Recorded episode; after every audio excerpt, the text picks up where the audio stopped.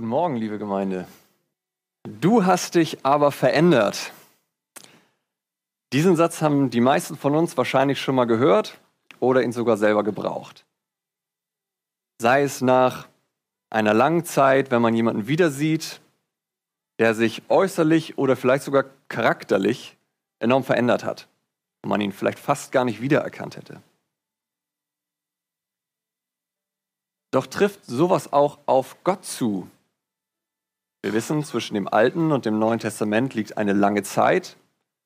Und manche Menschen sind tatsächlich der Meinung, der Gott des Alten Testamentes wäre ein anderer als der im Neuen Testament. Gott hätte sich irgendwie verändert. Im Alten Testament sehen wir nur den zornigen und den gerechten Gott, während wir im Neuen Testament doch den liebenden und gnädigen Gott sehen.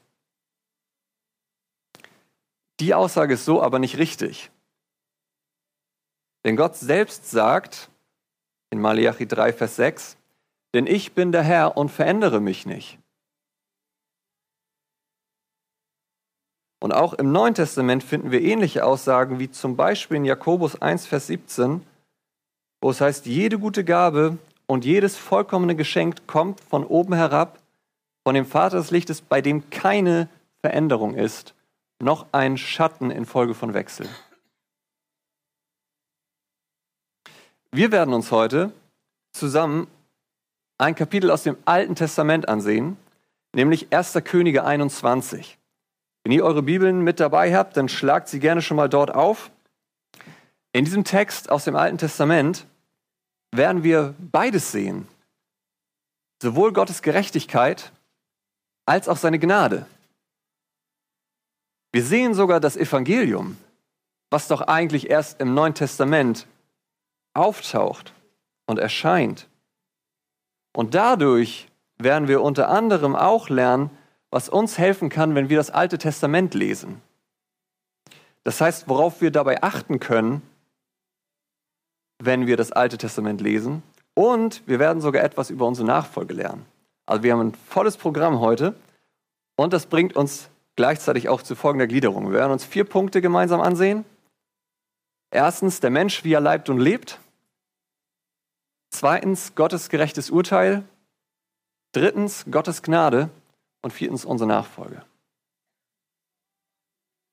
Und was das alles mit der Überschrift des Menschen einzige Hoffnung und einziges Glück zu tun hat, mit der ich die Predigt heute überschrieben habe, das werdet ihr auch noch erfahren. Wir werden den Text aus 1. König 21 aufgrund seiner Länge nicht am Stück lesen, sondern wir werden nach und nach da durchgehen. Und darum fangen wir jetzt direkt mit den ersten Versen an, was uns auch zu unserem ersten Punkt führt. Der Mensch, wie er leibt und lebt. Wir lesen dazu 1. Könige 21, Vers 1 bis 3. Und es geschah nach diesen Ereignissen. Naboth, der Jesrelit, hatte einen Weinberg in Jesreel, neben dem Palast Ahabs, des Königs von Samaria.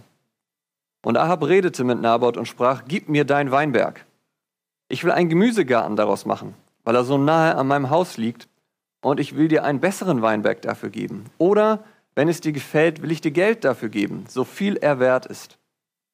Aber Naboth sprach zu Ahab, das lasse der Herr fern von mir sein, dass ich dir das Erbe meiner Väter geben sollte. Ahab, der König von Israel, wird hier in diesem Zusammenhang König von Samaria genannt, weil Samaria die Hauptstadt von Israel war zu dem Zeitpunkt. Ahab wollte nach einer Belagerung der Aramäer, von der wir in Kapitel 20, ein Kapitel vor unserem Text lesen, ein wenig Urlaub machen. Ich meine, so eine Belagerung ist auch schon ganz schön anstrengend. Und zog dazu in seinen Zweitwohnsitz in Jesreel.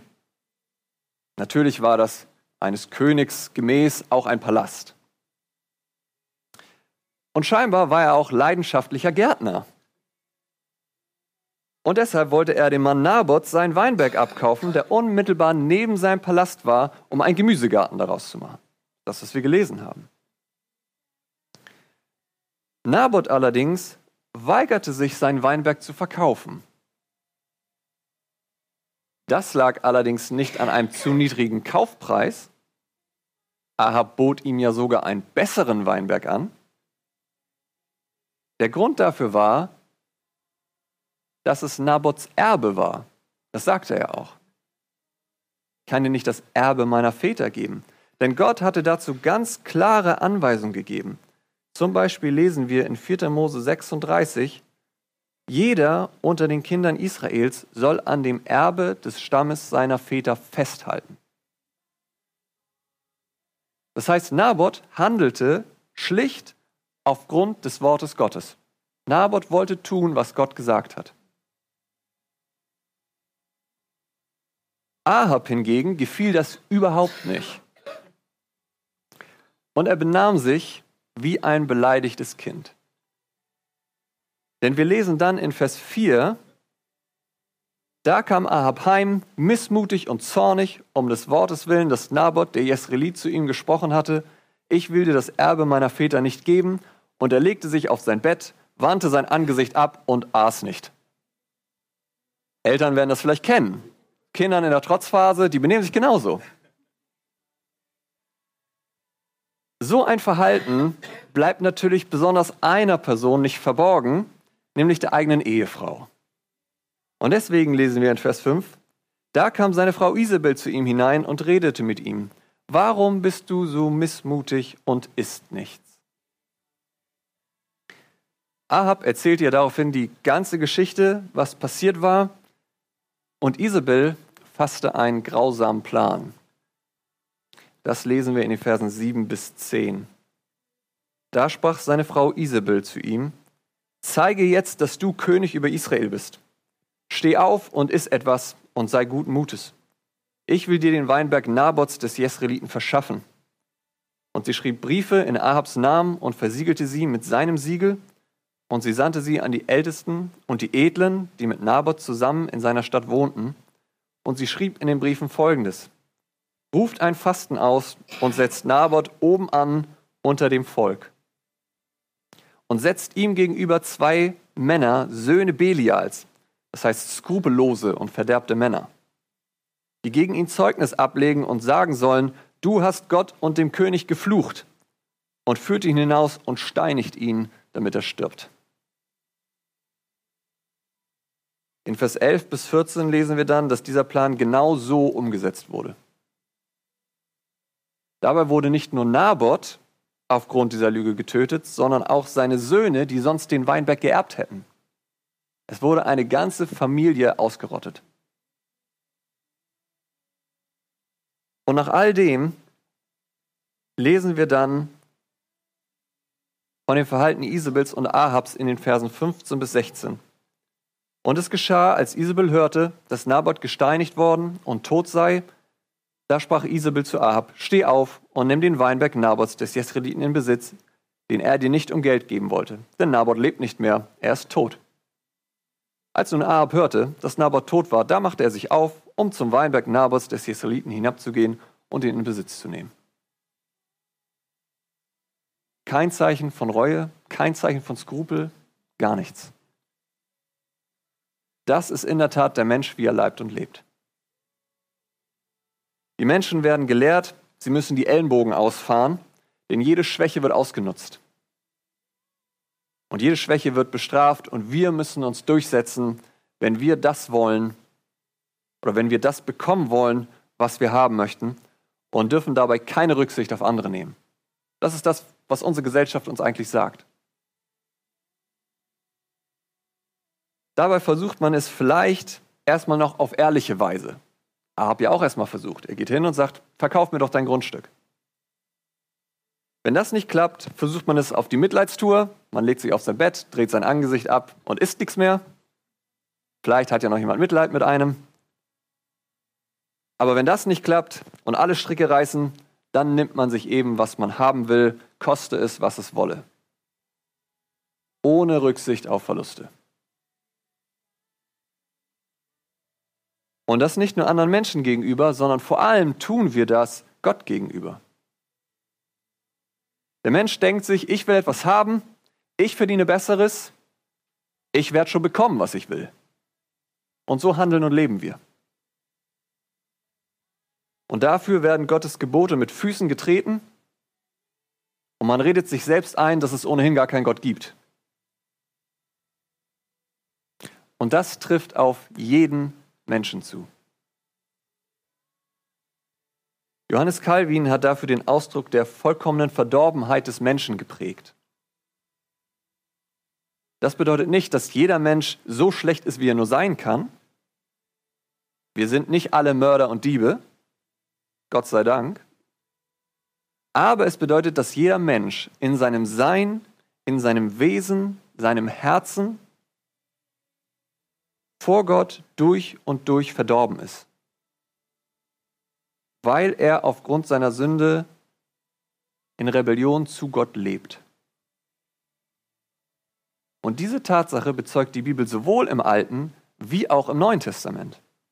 Ich habe euch nur drei Verse mitgebracht, die das zeigen. In Prediger 7, Vers 20 heißt es, weil kein Mensch auf Erden so gerecht ist, dass er Gutes tut, ohne zu sündigen. Das war Altes Testament und dann kommen noch zwei aus dem Neuen Testament. Es ist hier kein Unterschied, denn alle haben gesündigt und verfehlen die Herrlichkeit, die sie vor Gott haben sollten. Römer 3, 23. Und als letztes noch 1. Johannes 1, Vers 8. Wenn wir sagen, dass wir keine Sünde haben, so verführen wir uns selbst und die Wahrheit ist nicht in uns. Ganz klare Worte, die die Schrift hier findet. Es gibt keinen Menschen, der nicht in Rebellion zu Gott lebt, der nicht gesündigt hat. Den gibt es schlichtweg nicht. Und aus diesem Grund steht auch jeder Mensch, auch du und ich, unter dem gerechten Urteil Gottes. Und das wollen wir uns im nächsten Punkt etwas genauer ansehen. Gottes gerechtes Urteil. Wir lesen die Verse 17 bis 24 aus 1. Könige 21. Aber das Wort des Herrn erging an Elia, den Tisbiter, folgendermaßen. Mache dich auf und geh hinab, Ahab entgegen, dem König von Israel, der in Samaria ist. Siehe, er ist im Weinberg Nabots, wohin er hinabgegangen ist, um ihn in Besitz zu nehmen. Du sollst aber zu ihm sagen, so spricht der Herr. Hast du gemordet und in Besitz genommen? Und du sollst weiter mit ihm reden und sagen, so spricht der Herr. An der Stelle, wo die Hunde das Blut Nabots geleckt haben, sollen die Hunde auch dein Blut lecken, ja, das deinige. Und Ahab sprach zu Elia, Hast du mich gefunden, mein Feind? Er aber sprach, Ja, ich habe dich gefunden, weil du dich verkauft hast, das zu tun, was böse ist in den Augen des Herrn. Siehe, ich will Unheil über dich bringen und deine Nachkommen wegfegen und ich will von Ahab ausrotten, was männlich ist, mündige und unmündige in Israel. Und ich will dein Haus machen wie das Haus Jerobeams, des Sohnes Nebats, wie das Haus Baesas, des Sohnes Achias, um der Herausforderung willen, womit du mich zum Zorn herausgefordert und Israel zur Sünde verführt hast. Und auch über Isabel redete der Herr und sprach, die Hunde sollen Isabel fressen vor der Festungsmauer von Jesreel. Wer von Ahab in der Stadt stirbt, den sollen die Hunde fressen, und wer auf dem Feld stirbt, den sollen die Vögel des Himmels fressen. Harte Worte. Großes Gericht. Aber gerecht. Und in 1. Könige 22, Vers 37 bis 38, 2. Könige 9, 25 bis 26, und 30 bis 36 und 2. Könige 10, 6 bis 17 lesen wir, wie Gott sein gerechtes Urteil an der Familie Ahabs tatsächlich vollstreckte. Genau das, was er hier gesagt hat. Gott steht zu seinem Wort.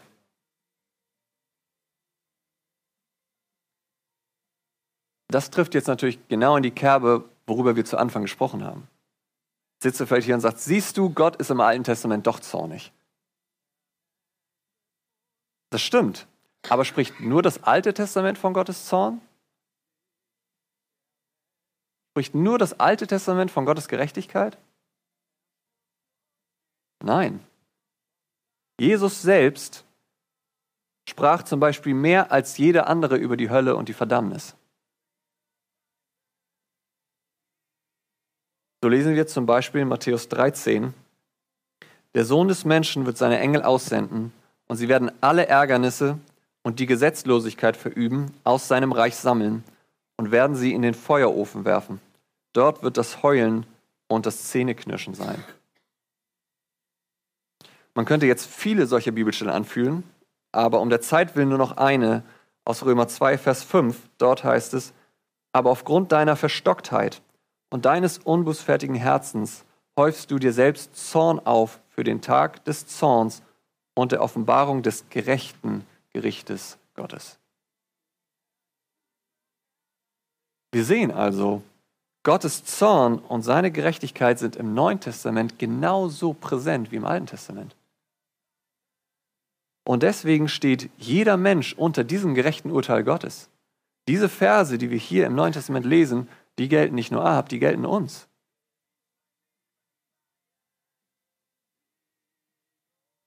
Und das gerechte Urteil Gottes lautet Bestrafung, Verdammnis, Hölle, getrennt von der segnenden und liebenden Gegenwart Gottes, Unheil und Qualen jeden Tag und das in Ewigkeit.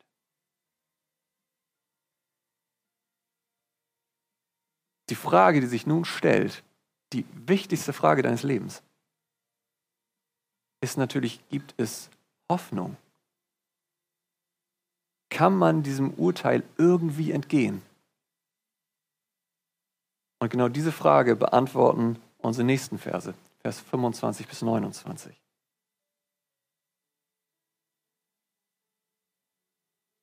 Nachdem uns das heftige Urteil geschockt haben kann, ist es nun so, als wenn der Verfasser von 1. Könige 21 uns nochmal daran erinnern will, wer und wie Ahab war. Denn er schiebt in Vers 25 bis 26 ein, gar niemand war wie Ahab, der sich verkauft hatte zu tun, was böse war in den Augen des Herrn, wozu seine Frau Isabel ihn anstachelte. Und er verübte sehr viele Gräuel, indem er den Götzen nachfolgte, ganz wie es die Amoriter getan hatten, die der Herr von den Kindern Israels vertrieben hatte. Was für eine Aussage, oder? Niemand war wie Ahab, der sich verschrieben hatte, Böses zu tun. Natürlich unterstreichen diese Verse nochmal die Gerechtigkeit des Urteils Gottes, aber genauso gewinnen sie an Gewicht und Bedeutung, wenn wir uns die nachfolgenden Verse angucken. Da heißt es, als aber Ahab diese Worte hörte, zerriss er seine Kleider und legte Sacktuch um sein Leib und fastete und schlief im Sacktuch und ging still einher. Da erging das Wort des Herrn an Elia, den Tisbiter, folgendermaßen. Hast du nicht gesehen, wie sich Ahab vor mir demütigt? Weil er sich nun vor mir demütigt, will ich das Unheil nicht zu seinen Lebzeiten hereinbrechen lassen. Erst zu Lebzeiten seines Sohnes will ich das Unheil über sein Haus bringen. Ahab wurde Gnade zuteil. Selbst diesem Menschen, von dem es heißt, dass kein anderer so tat, was böse war in Gottes Augen, gewährt Gott Gnade, weil Ahab sich demütigte. Wahnsinn! Sehen wir, dass der gnädige Gott nicht nur im Neuen Testament auftaucht? Hier sehen wir Gnade über Gnade. Gott hat Gnade selbst mit diesem in Anführungsstrichen schlimmsten Menschen. Jetzt könnte verständlicherweise der Einwand kommen, dass es sich mehr um einen Aufschub gehandelt hat, als um ein Wegnehmen des Urteils. Und das ist richtig. Ahab musste sterben und auch das Urteil über seine Familie wurde später erfüllt, wie wir gesagt haben. Aber hier kommen wir zu dem Punkt, was uns dabei helfen kann, wenn wir das Alte Testament lesen. In den seltensten Fällen können wir etwas eins zu eins auf uns oder das Neue Testament übertragen. Aber die Prinzipien, die Gott uns im Alten Testament gibt, sind dieselben, weil Gott eben derselbe ist.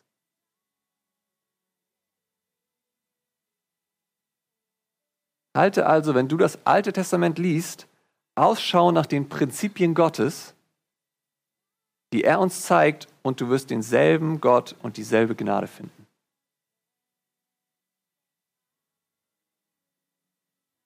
Denn Ahabs Urteil wurde deswegen nicht weggenommen, weil seine Demütigung und seine Buße bzw. Umkehr nur äußerlich und oberflächlich war.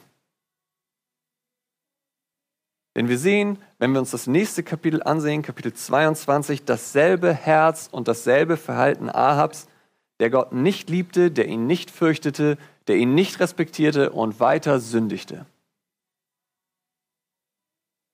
Er zerriss als Ausdruck seines Kummers und seines Schreckens zwar seine Kleider, aber er scheint mehr Schrecken und Kummer über die Konsequenzen gehabt zu haben, als über seine Sünde und seine Rebellion selbst.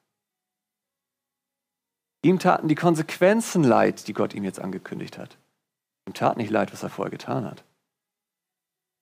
Das ist äußerliche und oberflächliche Buße. Da ist in seinem Herzen nichts passiert, außer ein Schrecken vor dem Zorn Gottes. Aber wenn schon Ahabs oberflächliche Buße einen Aufschub des Gerichtes zur Folge hatte, wie viel mehr wird Gott Gnade mit denen haben, die tiefgreifend in ihren Herzen umkehren und sagen, Gott, vergib mir meine Schuld. Ich habe so viel Sünde in meinem Leben, ich habe dich mit Füßen getreten und gegen dich gehandelt, aber es tut mir leid. Deshalb schreibt bereits der Prophet Joel im Alten Testament, zerreißt eure Herzen und nicht eure Kleider und kehrt um zu dem Herrn, eurem Gott. Es reicht nicht, das Äußerliche, das Oberflächliche zu machen. Dein Herz muss zerrissen werden. Dir muss deine Schuld, deine Sünde leid tun, nicht die Konsequenz, dass es dir aufgrund dessen plötzlich schlecht geht.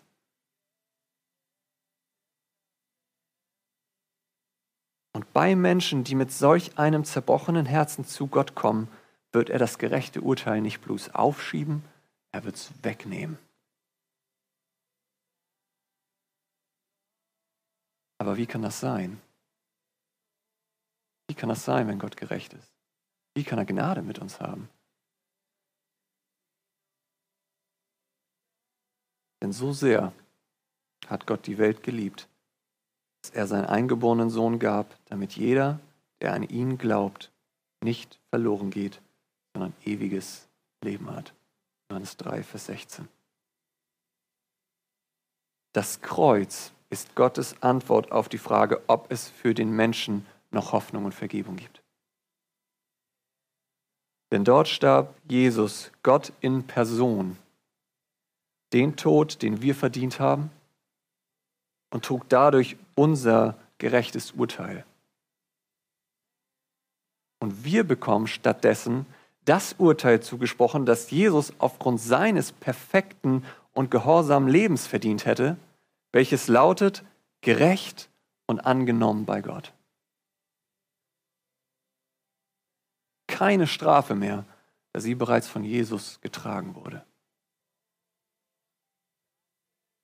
Und das gilt jedem, der Jesus als seinen persönlichen Herrn und Retter vertraut.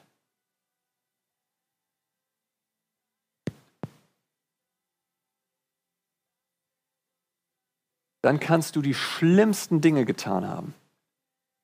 So wie Ahab. Du kannst der größte Sünder sein, aber Jesus ist ein noch größerer Retter. Wenn du an sein stellvertretendes Opfer am Kreuz glaubst, dann ist dir vergeben, egal was war. Es gibt Hoffnung für dich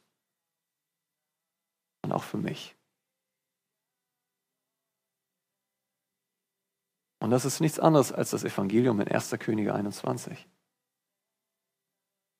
Es gibt Hoffnung und Vergebung für demütige und bußfertige Sünder aufgrund dessen, was Jesus getan hat. Und das ist des Menschen einzige Hoffnung. Darum gib doch auch du Jesus dein Leben und vertraue ihm.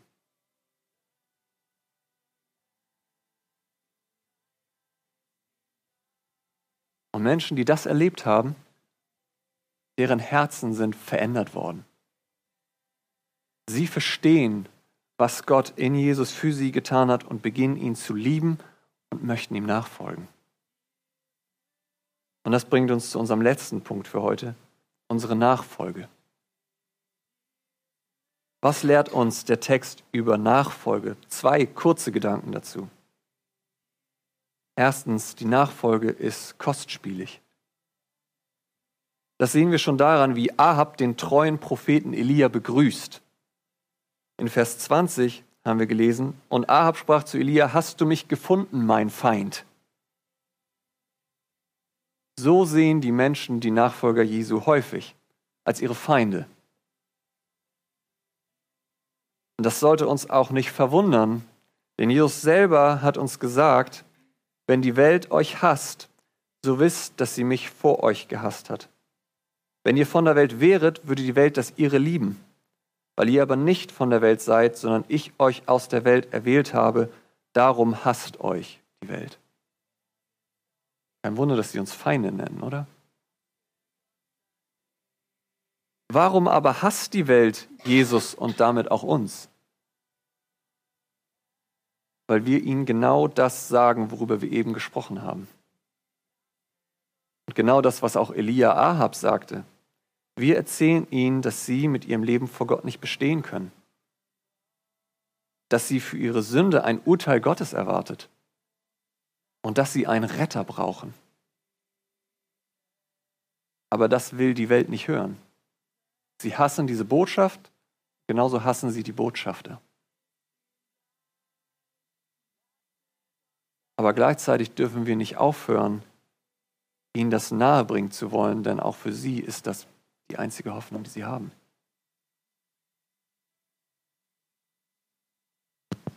Und die Nachfolge ist ebenso kostspielig, weil uns dadurch augenscheinlich auch Nachteile entstehen können. Nabot ist uns ein Beispiel dafür. Er wollte Gottes Wort treu sein. Und was bekommt er dafür? Er wird hintergangen, falsch beschuldigt und umgebracht.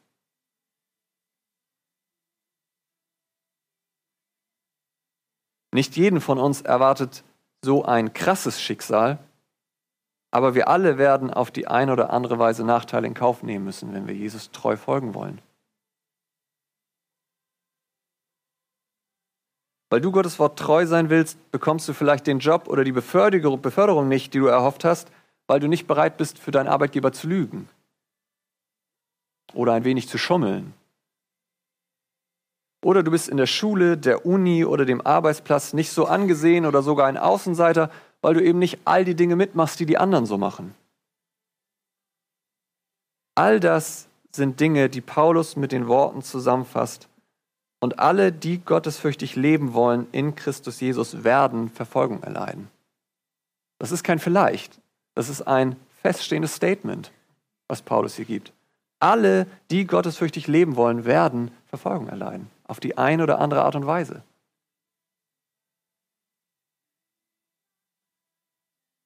Die Nachfolge ist kostspielig. Aber ich will dir Mut machen, bleibe dabei. Bleib treu, denn die Nachfolge ist noch kostbarer, als dass sie kostspielig ist.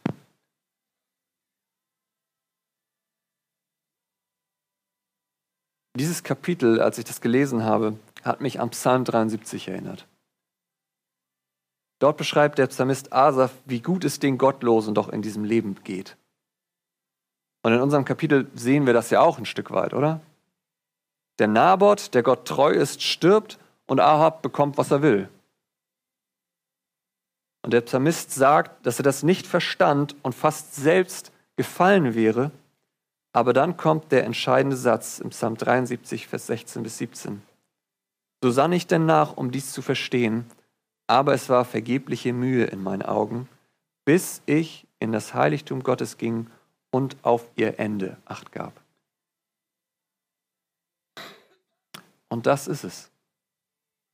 Wenn du in diesem Leben auch manchmal den Eindruck haben magst, dass die, die Gott nicht folgen, besser dran sind, vergiss nicht das Ende. Vergiss auch nicht, was Ahabs Ende war. Und den Kontrast zu denen, die Gott nachfolgen, beschreibt Asaf dann ab Vers 24 im Psalm 73. Er sagt, du leitest mich nach deinem Rat und nimmst mich danach in Herrlichkeit auf. Wen habe ich im Himmel außer dir? Und neben dir begehre ich nichts auf Erden. Wenn mir auch Leib und Seele vergehen, so bleibt doch Gott ewiglich meines Herzens Fels und mein Teil. Denn siehe, die fern von dir sind, gehen ins Verderben. Du vertilgst alle, die dir hurerisch die Treue brechen. Mir aber ist die Nähe Gottes köstlich. Ich habe Gott, den Herrn, zu meiner Zuflucht gemacht, um alle deine Werke zu verkünden.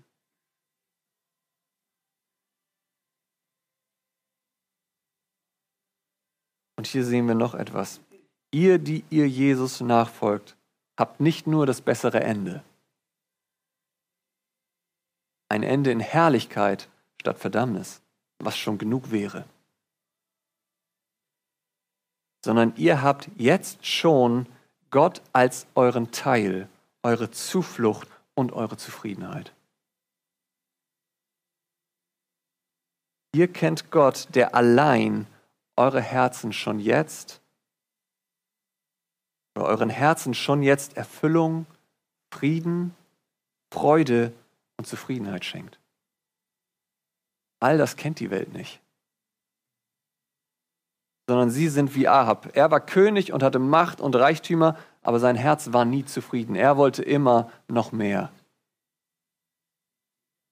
Und so lebt die Welt, weil sie diesen Frieden nicht kennen den Jesus gibt. Aber die Herzen derjenigen, die Jesus nachfolgen, sind zur Ruhe gekommen, weil sie den gefunden haben, nach dem sich das Herz des Menschen in Wirklichkeit sehnt.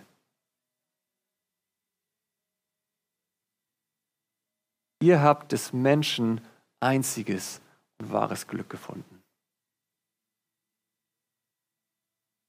Und das werdet ihr schon in diesem Leben erfahren aber noch mehr am Ende der Zeit, wenn ihr Jesus sehen werdet und er euch in Herrlichkeit aufnimmt.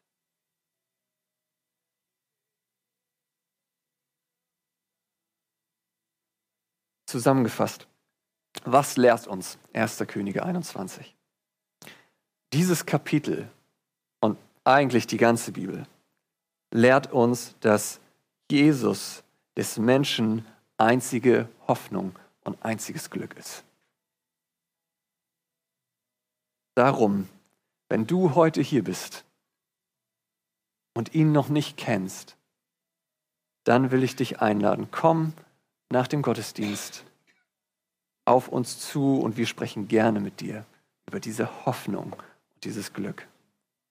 Und wir beten mit dir, dass auch du Jesus kennenlernst und dein Herz erfüllt wird mit Freude Zufriedenheit und mit Glück. Und wenn du heute hier bist und Jesus kennst, dann will ich dir sagen, du hast das Beste und Wertvollste gefunden, was es gibt. Darum folge ihm weiter in Treue nach. Liebe ihn mehr als jemals zuvor. Und halte an ihm fest. Es lohnt sich mehr, als du dir vorstellen kannst. Amen.